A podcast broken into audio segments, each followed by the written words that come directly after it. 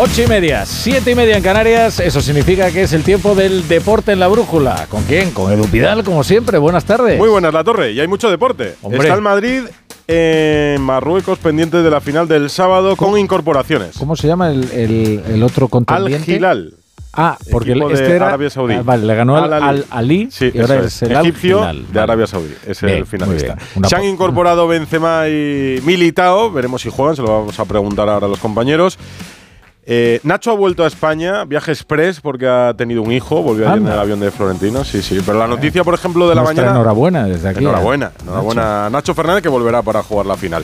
Eh, la noticia ha estado en Barcelona por la comparecencia de Laporta. Muchas preguntas para el presidente porque hay muchos temas por los que preguntarle en el Fútbol Club Barcelona. Por ejemplo, la última polémica por las declaraciones del hermano de Messi. Y además, el fallecimiento de Marcos Alonso, mm. que te contaba antes, histórico jugador del Atleti, del Barça, debutó en el Racing. Muy querido, ¿eh? muy, muy, querido. el pichón. Lo vamos a mm. recordar ahora. ¿Te parece? Vamos allá.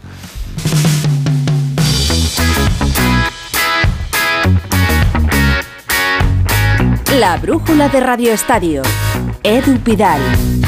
Había que estar muy pendientes de la rueda de prensa de Joan Laporta porque la actualidad del Barça generaba muchas preguntas para el presidente y las ha respondido todas. Por ejemplo, no ha querido entrar en polémica sobre las declaraciones del hermano de Messi, entre otras cosas porque el hermano de Messi ya se ha disculpado. En esa rueda de prensa ha estado Alfredo Martínez. Hola Alfredo.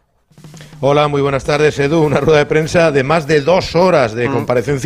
Fue un discurso de cerca de 30 minutos previo del presidente que quiso pasar balance y ponerse al día de cómo estaba la situación del equipo azulgrana, de eh, respaldo absoluto a Xavi Hernández, muy satisfechos del trabajo, de evidentemente la lucha por el fair play, de unas cifras importantes. El equipo todavía tiene que rebajar la masa salarial. La han rebajado cerca de 100 millones en los últimos años, pero tienen que bajarla 170 hasta el verano y todavía estarán en un exceso de otros 100 millones de euros. Creo que le ha tendido un puente a la Liga de Fútbol Profesional y a Tebas para entre todos entenderse y poder fichar en verano, porque si no sería con estas cifras absolutamente imposible. Pero Joan Laporta también ha hablado incluso de la financiación del Spy Barça que podría estar ya ah, el día 31 de marzo confirmada. En cualquier caso, primera polémica. Como bien decías esta madrugada, Matías Messi, el hermano de Leo Messi, ha desmentido sus manifestaciones. Más que desmentir, ha dicho que eh, lo que dijo en redes sociales era con sus hijos y haciendo un chiste y que nunca pensó que el Barcelona no fuera tan grande, todo lo contrario, y que le había dado mucho tanto a él como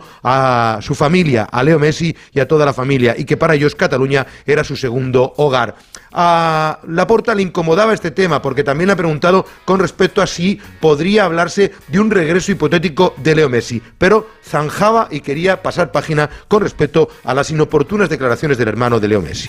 A mí la sensación es de máxima comprensión. Yo no daría más vueltas, no le daría más importancia y menos cuando ha pedido disculpas. O sea, puede darse en un momento determinado, incluso puede ser comprensible, es el hermano de Leo. Eh, fue muy triste todo como, como acabó y, la verdad es que, ya te digo, no, no le daría más importancia y, y al revés, puse un, cierta comprensión a todo lo que podía decir en un momento determinado, pero además oye, la lógica es que ha pedido disculpas y, se agradece y ya está. Ha apagado el fuego la puerta con agua. El Real Madrid se ha quedado en Rabat después de ganar ayer la semifinal ante el equipo egipcio y el sábado jugará la final ante un saudí, el Al Hilal, que le explicaba a la torre. Buenas noticias, las hay. Benzema y Militao se han incorporado a la concentración, lo que no sé si podrán jugar. En Rabat están los enviados especiales de Onda Cero, Fernando Burgos. Eh, ¿Han llegado para jugar? Buenas tardes. Han llegado. y sin más. Han, llegado a hacer eh, una evaluación de lo que va a pasar el próximo sábado a partir de las 8 con Benzema y Militao, es arriesgarse un poco. Quien diga que van a jugar miente y quien diga eh, que no van a jugar miente también. Entre otras cosas porque no se sabe. Mañana a partir de las 6 de la tarde en el Complejo Deportivo Mohamed VI, la sede de la Federación de Fútbol de Marruecos, van a intentar entrenar los dos. De momento van a intentar entrenar si entrenan y están en condiciones, yo diría que no para ser titulares. Porque el equipo está bien, porque con Álava y Rudiger y Nacho es suficiente y hay que recuperar a futbolistas o por lo menos no ponerlos en riesgo.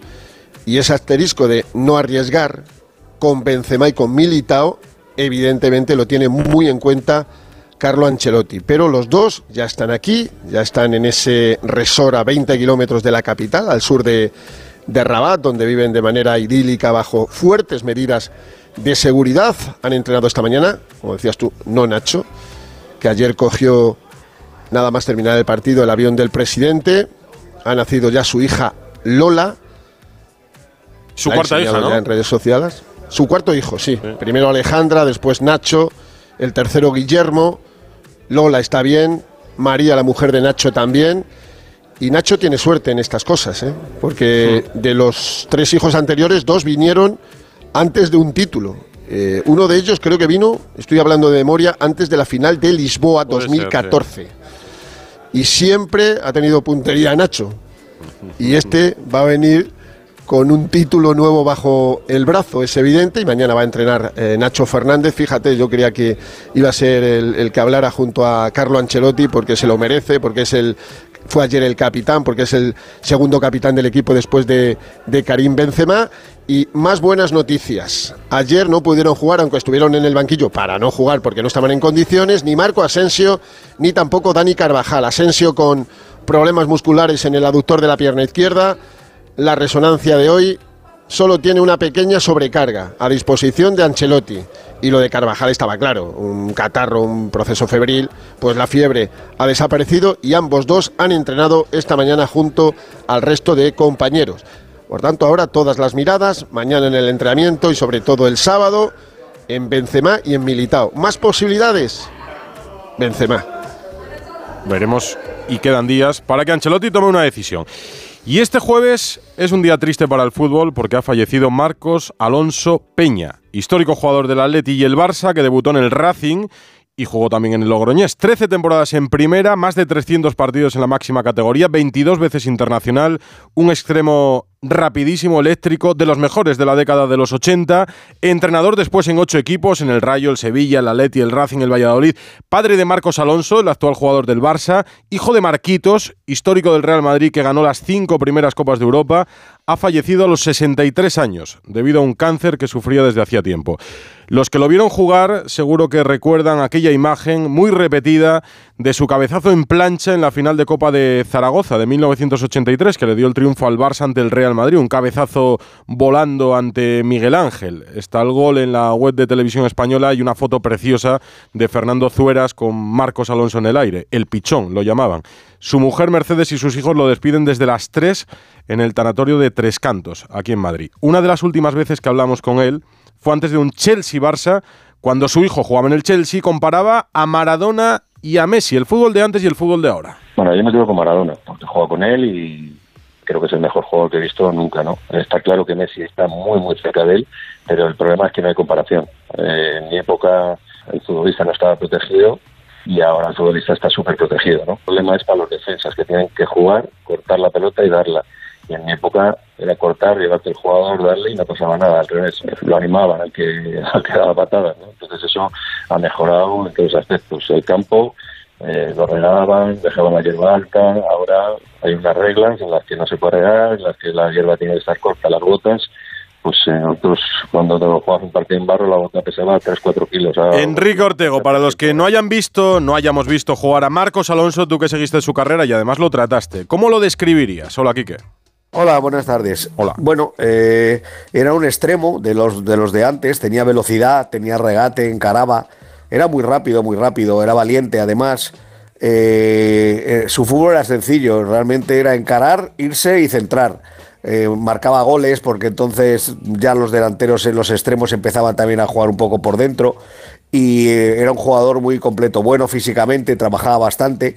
La verdad que tanto en el Atlético como en el Barça y en la selección hizo una hizo una, una trayectoria importante dentro de la historia del fútbol español. Con Marcos Quique ocurría como con sus compañeros que en aquellos años eh, los periodistas veíais los entrenamientos, compartíais mucho tiempo con ellos, tomabais algo después de los entrenamientos y por eso crecía entre ambos en algunos casos una fuerte amistad, como es tu caso con Marcos, ¿no? Sí, porque además, bueno, pues yo ya conocía al padre pues de, hacer algún reportaje al principio, cuando llegaban las Copas de Europa. Bueno, pues eh, Marquitos padre había ganado cinco Copas de Europa, también era una persona muy extrovertida. Recordemos que se vistió de gaitero cuando el Madrid ganó la quinta y volvió a de Glasgow. Y bueno, a raíz de un poco de, su padre, pues ya empecé a, más o menos fuimos por nuestra edad, fuimos creciendo él en lo suyo y yo en, lo mío, y la verdad que sí tuvimos bastante, bastante relación, porque entonces tú lo has dicho, eh, trascendía de lo que es puramente la relación periodista-futbolista, trascendía y a base del trato, pues ibas teniendo confianza con la gente, y además él era muy abierto, era muy extrovertido, muy bromista, siempre estaba sonriendo, él sembraba buen ambiente a su paso. Mm. Gracias, Kike, un abrazo. Un abrazo, buenas tardes. Marcos Alonso ha sido muy recordado por su paso por el Atleti, aquellas carreras por la banda del Calderón y porque también pasó por su banquillo como entrenador. Y en esa época es cuando lo trató, lo conoció Jano Mori. ¿Qué recuerdo, qué momento te ha venido a la mente cuando te has enterado de su fallecimiento, Jano? Hola Edu, ¿qué tal? Bueno, muchísimos recuerdos, pero uno en especial. Eh, por, lo singular del asunto, por la repercusión que tuvo, fue en segunda división, cuando Marcos era entrenador de Atlético de Madrid, jugando un partido en eh, Las Palmas de Gran Canaria contra la Universidad de Las Palmas, perdió el equipo 2-1 y recuerdo perfectamente en aquella ocasión, bueno, pues tener que poner a Marcos Alonso, que como siempre me atendió con absoluta amabilidad, con Jesús Gil en el programa de José María García, te puedes imaginar. O sea, Gil, eh, Marcos Alonso, tú y José María García. Correcto. Bueno, yo era que menos hablaba, evidentemente. pero, pero bueno, fue, fue, fue un momento duro porque, claro, Marcos me miraba y decía, bueno, pues ha perdido un partido, ¿no? Los partidos se pueden ganar, perder o empatar. Hemos perdido, hemos jugado mal, no pasa nada. Presi intentaba convencer al presidente de que, bueno, pues que tenía arreglo y que habría que seguir trabajando. Y Jesús Gil, me acuerdo perfectamente que dijo dos frases míticas. Una, estos que se creen que son los Harlem Globetrotters, y luego le dijo, Marcos, que se vengan a nado, que se vengan a nado desde allí. Fue una anécdota, hombre, ahora se mira con perspectiva y, y fue simpática, pero en aquel momento era un momento complicado, ¿eh? te lo puedo garantizar. Pero sobre todo, me gustaría decirte que lo que más me viene a la memoria de mi relación con Marcos Alonso es su optimismo, siempre te sacaba una sonrisa, mm. siempre era optimista ante todo, ante cualquier situación de la vida y sobre todo su gran personalidad. La verdad es que ha sido una noticia muy triste y bueno, pues que descanse en paz. Una persona con la que siempre tendría algunos recuerdos compartidos, en esa época concretamente de entrenador del Atlético de Madrid. Leyenda del Atleti, por supuesto. Gracias, Jano. Un abrazo, Edu. Pero en el Barça es donde ganó todos sus títulos. Compartió equipo con Alexanco, Miguel y Maradona, eh, Kini, Carrasco, Julio Alberto. ¿Allí lo han recordado mucho durante el día, Alfredo? Sí, evidentemente. Y antes del comienzo de la sesión preparatoria, incluso el vicepresidente del Barcelona, Rafael Juste, ha querido acudir con el resto de los compañeros que volvían después de dos días de descanso para ese primer minuto de silencio antes de la sesión preparatoria, que se ha hecho extensivo, por supuesto, también para las víctimas del el terremoto de Turquía y de Siria. Evidentemente, sí, muy vinculado al, al Fútbol Club Barcelona. Fueron cinco temporadas del 82 al 87. Es más, tú recordabas ese vuelo acrobático. El centro es de su inseparable, íntimo amigo Julio Alberto, también internacional en aquel estadio de Zaragoza. Hay que destacar que con el Barcelona ganó dos Copas de la Liga, una Supercopa de España y formó, fíjate, con qué equipo. Estaban de extranjeros Archibald y Schuster, luego coincidió con Diego Armando Maradona, Alexanco, Calderé, Lobo Carrasco, Clos, Esteban, Urbano, Gerardo, todos internacionales. Manolo, Milla, que llegaría luego a la internacionalidad, Perico Alonso, Migueli, Urruti, que en paz descanse, Tente Sánchez o Víctor Muñoz. Un auténtico equipazo. Es más, de hecho, el propio Marcos Alonso, una de las razones de más peso es que él quería regresar a España porque la familia era conocedora de la delicada salud eh, que tenía en estos momentos Marcos Alonso y por ello puso mucho empeño en estar cerca de su padre. Incluso hoy han contado la anécdota de que él no quería ir al Mundial si le convocaba Luis Enrique porque quería estar con su padre y su padre dijo, no, no, tú como homenaje tienes que estar con la selección española. Familia y saga de futbolistas, Marcos Alonso que en paz descanse. ¿Sabes por qué lo llamaban el pichón, Fernando? Sí, eh, Marcos Alonso era, era un gran conversador, era un gran amante de la, de la comida, de las buenas sobremesas. Y cuando coincidieron en el Fútbol Club Barcelona Enrique Morán, el asturiano de Pola de Lena, mm. y Marquitos Alonso, Marcos Alonso, iban a comer a Canfus. Y después de la comida se la jugaban a las cartas. Y perdía siempre Enrique Morán. Y claro, los camareros se metían con él llamándole pichón. Y curiosamente, el mote de pichón se lo quedó Marcos Alonso. Y siempre iba con él en la boca y todos sus amigos le conocen como el pichón. Tenía grandes amigos en el Madrid, a los que le ganó muchas veces y con los que perdió también, grandísimos amigos en el Atlético de Madrid y grandísimos amigos en el Barça, club del que era socio.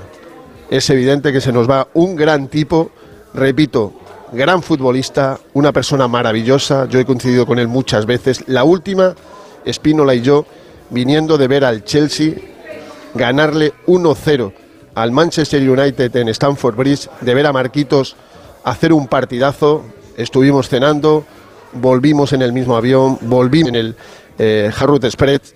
Bueno, fue una cosa maravillosa esa hora y media que estuvimos con él y solo queda decir eso, sí, descansa en paz, pichón. Pues sí, Marcos Alonso Peña, futbolista, entrenador, padre e hijo de grandes jugadores, ha fallecido hoy y los que lo vieron y lo conocieron lo recuerdan con cariño y lloran su muerte. Descansa en paz, Marcos Alonso, el pichón. La brújula de Radio Estadio. Descubre lugares que te harán sentir. Colores, olores, sabores. En Egipto, Jordania, Canadá, Australia y muchos más. Reserva tu viaje por 60 euros sin gastos de cancelación y con hasta 400 euros de descuento. Consulta condiciones. Siente el mundo con los grandes viajes de viajes del corte inglés y TUI. Dos cositas. La primera, un motero llega donde nadie más llega. La segunda, un mutuero siempre paga menos. Vente a la mutua con tu seguro de moto y te bajamos su precio sea cual sea. Llama al 91 555 5555. 91 555 5555. Por esta y muchas cosas más, vente a la mutua. Condiciones en mutua.es. En Movistar la emoción del fútbol nunca se acaba, porque vuelven las mejores competiciones. Vuelve toda la magia de la Champions y la Europa League. Con mi Movistar disfruta de toda la emoción del fútbol con la mejor red de fibra y móvil. Y además un dispositivo desde cero euros. Infórmate en el 1004 tiendas o en movistar.es. ¿Estás preocupado por tu colesterol? Toma citesterol. Una cápsula al día de citesterol con berberis ayuda a mantener los niveles normales de colesterol. Recuerda, citesterol. Consulta a tu farmacéutico o dietista. ¿Has pensado en todo lo que pueden hacer tus manos? Emocionar, trabajar, acompañar, enseñar. ¿Y si te dijera que tienen otro poder? El poder de ayudar a otras manos a acabar con la desigualdad, la pobreza y el hambre. Únete a Manos Unidas en manosunidas.org y ayúdanos a frenar la desigualdad. Está en tus manos. Más de 2 millones de espectadores. Líder y lo más visto de la noche del jueves. Yo creo que aquí os vais a divertir un poquito, porque mi boda, como todo en la vida mía, eh, no tiene nada que ver con nada. La penúltima y me voy. Hoy a las 11 menos cuarto de la noche en Antena 3. La tele abierta. Ya disponible en Atlas Player Premium. ¿Y tú que tienes hijos pequeños? ¿Qué necesitas para tu seguridad? Tengo la sensación de que con los niños los accidentes se multiplican y quiero la certeza de que me pueden ayudar si lo necesito. Pues en Securitas Direct también te ayudan en caso de emergencia en casa. Pulsando el botón SOS, ellos te acompañarán en todo momento y te enviarán ayuda. Y es que tú sabes lo que necesitas y ellos saben cómo protegerte. Llama ahora al 900-272-272 o entra en securitasdirect.es y descubre la mejor alarma para ti. En Peugeot estamos listos para ayudarte a llevar lo más importante, tu negocio. Por eso, en los días Peugeot Profesional vas a poder disfrutar de condiciones especiales en toda la gama. Aprovecha del 1 al 15 de febrero para dar energía a tu negocio. Inscríbete ya en peugeot.es. La brújula de Radio Estadio. Edu Pidal. Antes de menos 10, hay Euroliga. El Barça juega en Bolonia desde las 8 y media y debía jugarse también el F Real Madrid, aplazado por el terremoto de Turquía. Al Barça, ¿cómo le va? Albert Arrand, muy buenas. Hola, muy buenas, Edu. Pues la verdad es que estamos en la jornada 24. Está recibiendo el duodécimo al tercero. El Barcelona siempre por delante desde el salto inicial. Ahora 55 segundos para el final del primer cuarto. 17 Virtus, 20 Fútbol Club Barcelona. Los de Escariolos sumando tres victorias en los últimos cuatro partidos y los de Saras que solventaron positivamente sus dos compromisos continentales en el Palau la pasada semana. Hoy los azulgrana, sin Oscar da Silva ni Kyle Kuric, por decisión técnica, recuperan tras larga recuperación de lesión a Sergi Martínez. 8 puntos para Mirotic, 7 para la Provítola. Estamos a 27 segundos para que se nos vayan los primeros 10 minutos de juego. A puntito pues de la bocina del final del primer cuarto, Virtus de Bolonia 17, Fútbol Club Barcelona 22. Pendiente de la Euroliga, pero no te distraigas que va a haber movimientos en la NBA. Luego nos cuenta Camps. Albert, 9 menos 10, una hora menos en Canarias. La brújula de Radio Estadio.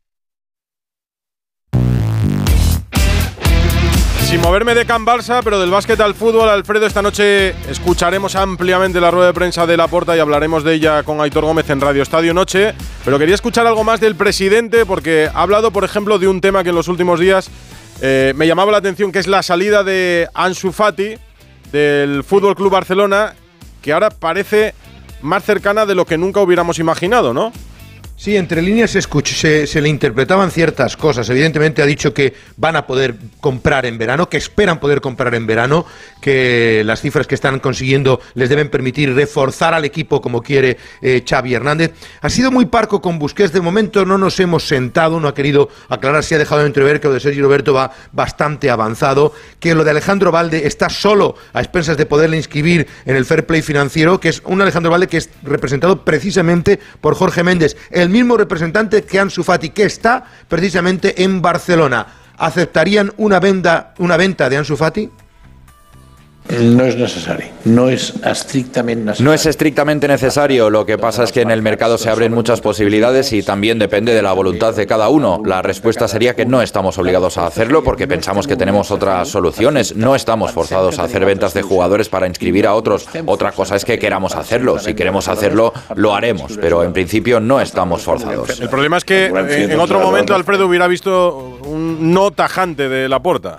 Sí, sí, pero da la sensación evidentemente que el entorno de Ansu está poniéndose nervioso y que hay que ver también ha dicho lo que le utilice Xavi de aquí a final de temporada, ya veremos. Si no lo utiliza Xavi de aquí a final de temporada, evidentemente es un elemento, entre comillas, accesorio. Yo creo que le ha medio abierto la puerta, ya no hay unanimidad y todo como vaya de aquí al verano posiblemente permitiría poner en el mercado a Ansu Fati, porque aunque no lo necesite el Barcelona, sí puede aliviar y mucho esa masa salarial que se ha rebajado en junio, fíjate, en 90 millones de euros solo porque no seguirán Piqué y Griezmann la temporada que viene. Has escuchado bien, 90 millones de euros de masa salarial entre Piqué y Griezmann tenían para la temporada que viene. Mucho cobra. Imposible de aguantar. no, por eso. Luego te escucho, Alfredo, más a las once y media. Al margen del Barça, otra noticia de las últimas horas son los cambios que ha presentado eh, la Superliga, una Superliga que ha reformado su proyecto, Gonzalo Palafox. Así es, Edu, ¿qué tal? Muy buenas. La Superliga ha presentado su nuevo modelo, pasaría a ser una competición abierta en la que primaría los méritos deportivos, estaría dividida en varias divisiones, formada por 68-80 clubes y a cada club se le aseguraría, independientemente de los resultados, disputar al menos 14 partidos. Recuerdo, actualmente toda la Champions son solo 13 y esto organizado ya no por los dos grandes organismos del fútbol europeo y mundial, es decir, UEFA y FIFA, sino por los clubes. Este proyecto ha sido presentado a través de un decálogo en el que se señala que las competiciones nacionales seguirán siendo la base del fútbol, se recalca la salud de los futbolistas como uno de los principios y subraya la importancia del fair play financiero para hacer de la Superliga la mejor competición del mundo, en la que los aficionados serían un eje fundamental y a través de la cual se buscaría impulsar el fútbol femenino y todo Edu respetando los valores y la normativa de la Unión Europea. Ante esto, como era de esperar, respuesta de la Liga de manera formal y oficial en la que sigue avisando de que la Superliga continúa siendo una grave amenaza para el fútbol europeo y que pese al anuncio el formato no sería 100% abierto. Pero con lo que se queda el aficionado que no haya rebuscado en la página web de la liga es con el tuit de su presidente, Javier Tebas. Dice Tebas, la Superliga es el lobo que hoy se disfraza de abuelita para intentar engañar al fútbol europeo, pero su nariz y sus dientes son muy grandes. Ah, y todo esto acompañado de una viñeta. Siempre responde Tebas, Palafox. Eh, todo esto lo encabeza Florentino Pérez, que me decía Fernando que eh, volvió con Nacho, ¿no? En, su avión, vamos, en su avión privado. Sí, sí, sí, claro. Eh, Nacho vuelve mañana para el entrenamiento de, la tarde. Me imagino que el presidente volverá el sábado por, por, la mañana. Estamos a menos de 48 horas y no sabemos el árbitro, ¿eh? No lo sabemos. A ver, las opciones son las que hay. O el argelino Gorbal o el salvadoreño Iván Barton, que ayer fue el cuarto árbitro en el partido de Madrid contra el egipcio, equipo egipcio del Alaí. No creo que vayan a meter a Anthony Taylor, el, el, inglés. Hombre, no debe ser de ninguna de las dos confederaciones, eso es, eso es eh, indudable. Y hace una temperatura mejor que los días pasados, ¿eh? pero mm. bastante mejor que los. Sí, sí, bastante mejor que el. Al final acabáis días... en manga corta. Hoy hemos estado en manga corta. ¿Ves? Voy, sí, sí. Lo que pasa es que luego por, por la noche, y, y, lo que me ha llamado mucho la atención es verdad es que aquí la gente no se ve mucho aficionado por la calle, pero ayer el estadio tenía más de 45.000 espectadores, había gente en todos los vomitorios y en las escaleras, y para el próximo domingo también va a haber llenazo, como dice aquel de Clavelito eh, Reventón. Y lo último que te cuento del Madrid, Carlo Ancelotti, entre los tres finalistas del premio TVS al entrenador de la FIFA 2022, creo que es el 27 de febrero en París, se entregan los premios. ¿Qué va a primar más? ¿Ganar una liga y una Champions en 10 meses o un mundial en un mes? Porque Scaloni Esa es. Exacto, está en Scaloni y Guardiola. Guardiola no lo va a ganar, eh, Edu, no lo va a ganar. Aunque está en la terna, siempre meten al entrenador que gana la Premier, siempre, sea quien sea. Pero Ancelotti en 10 meses ha ganado una liga y la 14. Y Scaloni en un mes un mundial, que no es pecata minuta. Pero Vamos a ver lo que se prima con los votos. ¿A quién se lo darías tú, Pereiro?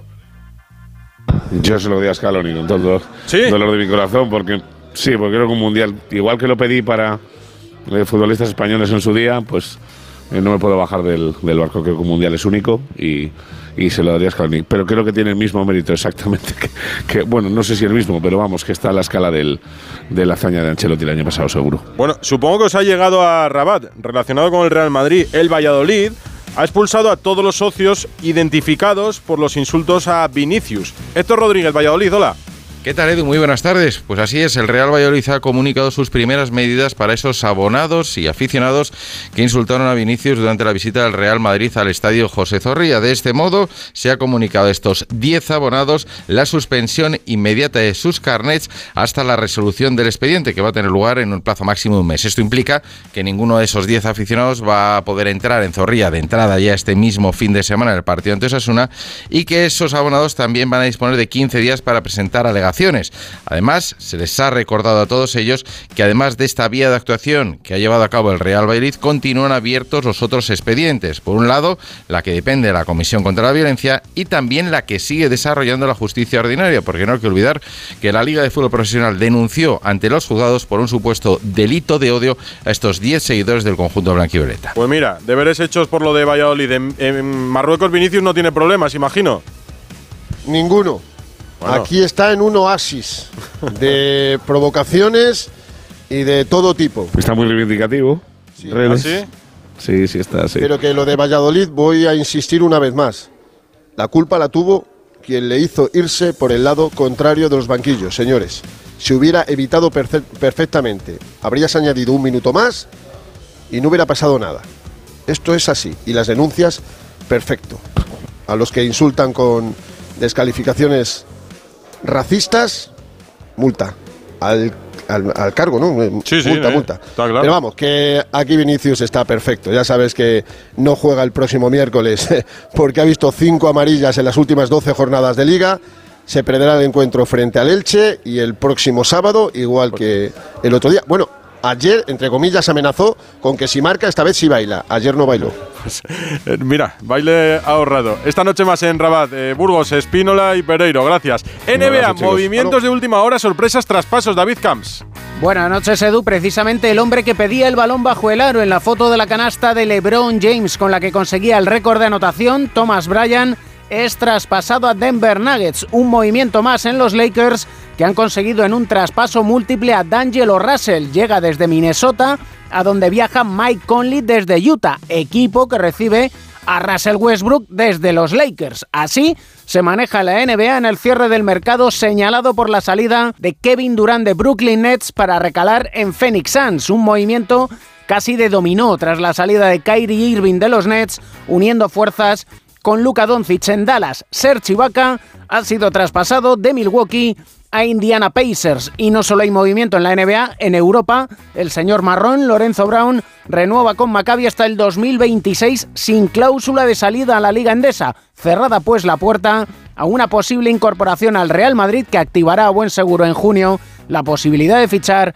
al argentino Facu Campazzo. ¿Y cómo queda el Barça en la Euroliga, Albert? Bueno, pues con cinco puntos consecutivos en rachita de Alex Abrines para el conjunto de Saras Jasikevicius a 5.29 para llegar a la conclusión de la primera parte en Bolonia Virtus 23, Fútbol Club Barcelona 29. Prepárate la torre, que mañana te hablo de la Super Bowl, que se celebra este fin de semana en Estados Unidos, fiesta como nacional allí. acontecimiento y como deporte.